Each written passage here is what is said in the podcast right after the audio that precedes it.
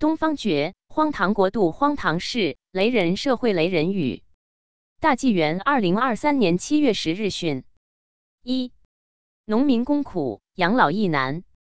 一篇讲述中国第一代农民工命运的调查报告被众多网友分享，但也遭到封杀。文章说，他们在城市打工三十年后，每月养老金只有人民币一百、二百元，带着一身病痛无法退休。所谓第一代农民工，大致生于一九七零年代之前，多在八十年代中期、九十年代初进城打工，规模约八千六百余万人。这是中国城市发展最快的三十年，但他们打工半辈子，还是没能存下钱。在退休议题上，他们中六零七只能干到干不动为止。一名从河南来到北京二十三年。在社区担任保安或清洁工作的老赵说：“我七年没有休假，一天工作十小时，一个月两千七百。这不是我一个人的情况，大家都是这样的。”老赵因为没赚够钱结婚，一个人住在冬天没暖气、夏天潮湿发霉的十平方米地下室生活，汗流尽，血榨干，咸菜窝头让三餐，顶烈日。冒严寒，无节无休无气喘，多凌辱，少尊严。当牛做马强欢颜，妻守寡而孤单。年迈父母谁人管？医药费、教育款、住房困难三座山。黑心主，无良官，官商勾结皆为贪。农民工。讨薪难。维权路上万重关，缺自由，无人权，民主民生梦中谈，钱无存，养老难，凄凄惨惨度晚年，农工苦，民心怨，何时做主把身翻？二，一尊入住，满城戒严。七月五日，习近平抵达江苏苏州市，全城戒严，如临大敌，酒店停业。写字楼清空，居民不许开火做饭，楼顶封闭，装甲车停路边。网民嘲讽：治国无方，扰民有数，就差把土壤换了。安防越来越高，是因为心里越来越害怕。他们知道中国人民想的是什么。我真的希望有一道声音划破天空，结束这个荒谬的时代。一尊入苏州，全城大戒严。满街警察立，装甲停路边，酒店要停业，家庭勿做饭，楼顶需封闭，收走煤气罐。如临大敌在，防民为安全。三，小儿售卖，父母心狠。近日，有网友在社交媒体发文称，发现闲鱼上有一则公开售卖小孩的信息，标价是两千八百元。私信联系卖家后，卖家要二十万。还提供了小孩的视频，小儿活泼天真，竟成售卖商品，虎毒亦不食子，如何父母狠心？四党媒报道胡说八道。近来，中共媒体统一行动，宣称什么英国、德国、澳洲、日本等发达国家人民陷入贫困之中。新华社发文说，英国有七分之一的人吃不饱。人民网宣称，澳大利亚低收入家庭面临严重生活成本压力。新民晚报声称，德国五分之一的人口面临贫困危险。环球时报声称，通胀飙升，日本老人吃不起鱼。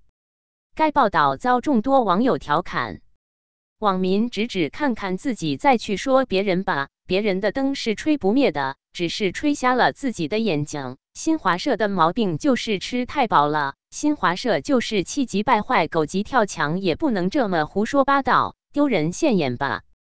有分析说，这是在给中国大陆即将到来的经济崩溃和饥荒铺路。到时候就可以说，你看，像英美这样的发达国家都有那么多人吃不饱，咱们饿死几千万不很正常吗？无耻到邪恶的中共，什么年代了，老百姓傻？这种新闻也编？王健每日观察评论表示：中国民众生活的困难，生活的艰难，中共从来不在乎解决生活类的问题，中国的办法是告诉你别人更艰难。评论还说，二零二一年英国人均收入是四万六千七百一十九美元，折合三十三万元人民币。英国人不仅收入高，福利也好：第一，全民免费医疗；第二，从小学到高中全免费；第三，有百分之九十的大学生由政府代缴学费。党控媒体喉舌尽造谣，善恶是非黑白全颠倒。英国、德国、澳洲吃不饱，不见大陆民众苦难消。五邪不择言，网络骂翻。七月三日，在青岛举办的中日韩合作国际论坛上，中央外事办主任王毅一段带有种族主义色彩的讲话遭到潮水般的抨击和嘲讽。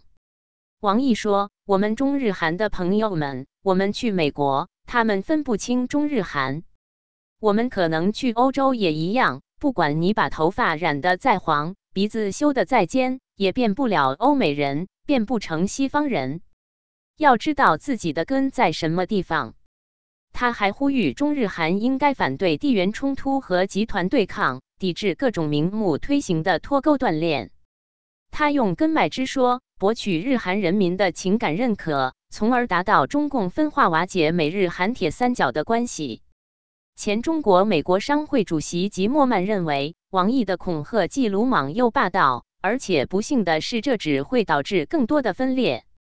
美国外交政策杂志副编辑卢姆斯帕尔姆说：“中共外交官总是假设别人都和他们一样种族歧视。”乔治城大学高级研究员韦德宁推文中斥责中共：“这是我在很长一段时间内见过的中共外交官说的最让人震惊的带有种族主义色彩的言论，可耻！战狼狂言，拉拢日韩，种族主义，诸国反感，荒谬霸道，网民骂翻，马列子孙真不要脸。”六，最低薪资，百姓困窘。七月五日。中国人社部公布信息，全国十六个省月薪低于两千元，但有网民自曝自己的月薪比官方标准更低。截至七月一日，十六个省份最低月薪在两千元以下，包括山西、内蒙古、辽宁、吉林、黑龙江、江西、湖南、广西、海南、贵州、云南、西藏、甘肃、青海、宁夏、新疆。十五个省份最低月薪在两千元以上，包括上海、北京、广东、江苏、浙江、河北、天津、陕西、山东、四川、重庆、安徽、福建、湖北、河南。上海最低月薪两千六百九十元，居全国首位，而月薪最低的辽宁省只有一千四百二十元。有农民工说，他一个月六百元也难挣到。公开资料显示，从今年一月一日开始，台湾的最低月薪是两万六千四百新台币，时薪为一百七十六新台币，折合成人民币是六幺四幺六六人民币，时薪是四零九四人民币。经历三年疫情冲击，经济大幅下滑，大量企业商家倒闭，外企撤离，失业率持续攀升。与最低月薪相比，失业情况更令人触目惊心。青年失业率达到二十八，还有上千万大学生毕业面临毕业即失业的严峻形势，有的被迫做全职儿女，靠父母退休金生活。但中共媒体人民网却发文称，我国就业形势总体稳定。网友纷纷嘲讽：“稳定下岗，保持一定速率下滑，也是种稳定吧？”两亿五千万灵活就业人员还总体稳定，掩耳盗铃、偷梁换柱、自欺欺人这一套，人民日报用的很好嘛？薪资最低，生活困窘，不到两千，十六个省，画张大饼，忘记疼痛，经济糟糕，仍要折腾。党媒声称就业稳定，网民嘲讽掩耳盗铃。七，碰瓷诈骗。自找麻烦。上海一名网约车司机十七天碰瓷八辆公共汽车，涉案金额近两万元。他故意趁公交车并线之机，制造公交车全责的交通事故。该司机被批准逮捕。公交车驾驶员反映的情况如出一辙，均是在驾驶公交车变道驶离车站时，被后方突然加速驶来的车辆撞到公交车左后侧。乍看事故责任明确，公交车驾驶员只能吃哑巴亏。为立红眼，碰瓷诈骗，制造事故赚金二万，恶有恶报，被捕法办。人无善念，自找麻烦。八，电动轮椅开始流行，中共财政出现危机，各地推行罚款经济，电单车也成了创收对象。许多地方打着整顿交通的旗号，祭出各种各样的罚款。也有地方，如河南商丘等地，禁止电单车和电动三轮车上路，许多市民被迫启用其他交通工具，如电动轮椅、人力三轮车、人力板车等，被网民嘲讽为独特的风景线。网民纷纷痛斥中共政策的荒唐可笑，这个奇葩的国度，把老百姓都逼疯了。全部社会问题都是强制管理结果，马上成为残疾率第一强国。罚款经济，整顿交通，电动车停，轮椅车行，荒唐事多，逼疯百姓。奇葩国度，独特风景。九，剑桥善举，全家判刑。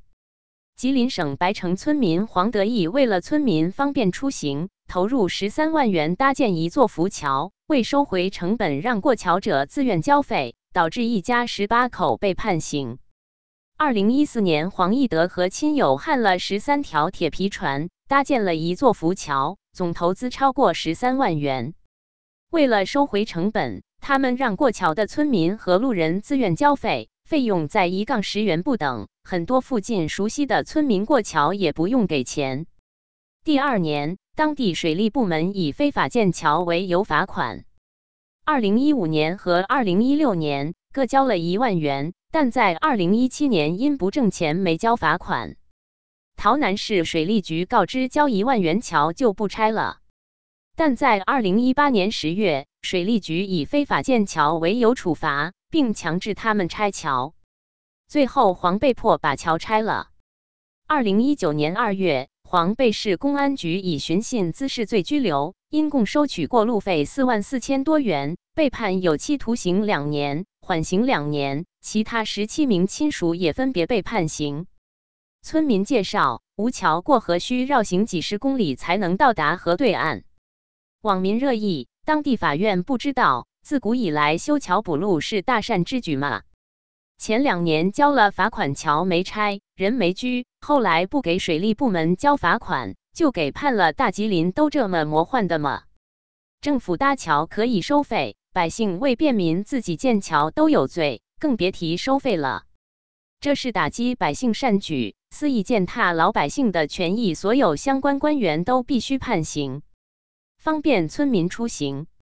耗资建桥已成，过桥自愿交费，全家却被判刑，是非颠倒恶政，打击善举百姓，公平正义何在？唯有天灭中共。二零二三年七月九日。责任编辑：高毅。